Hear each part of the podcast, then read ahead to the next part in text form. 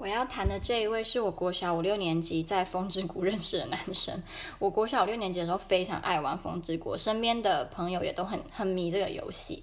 然后我在风之谷上面呢，我就谎报了我的年龄。我在上面认识了一个男生，他国三要升高一，就我五年级好像国三升高一的样子。然后我骗他说比他大一岁，然后我骗他说我在台中的大理高中读书，我还记得。然后他也相信了，我也不知道为什么。那我身边的朋友呢，我们就很坏，就是他们就联合起来，也都说是我的同班同学。然后我们大家就是在无名小站上面抓各式各样的照片。结果有一次，我同学就跟他说什么。我喝醉酒，然后跟我的另外一个好朋友的男朋友什么跑去旅馆，然后就超白痴，因为是我朋友，他没有跟我讲，然后就先捏造出来跟他说，然后害我想说，我怎么会做这种事情呢？我是那种人吗？总之，我们就是编造了各种高中生淫乱的生活，就对，我到现在还是觉得很扯。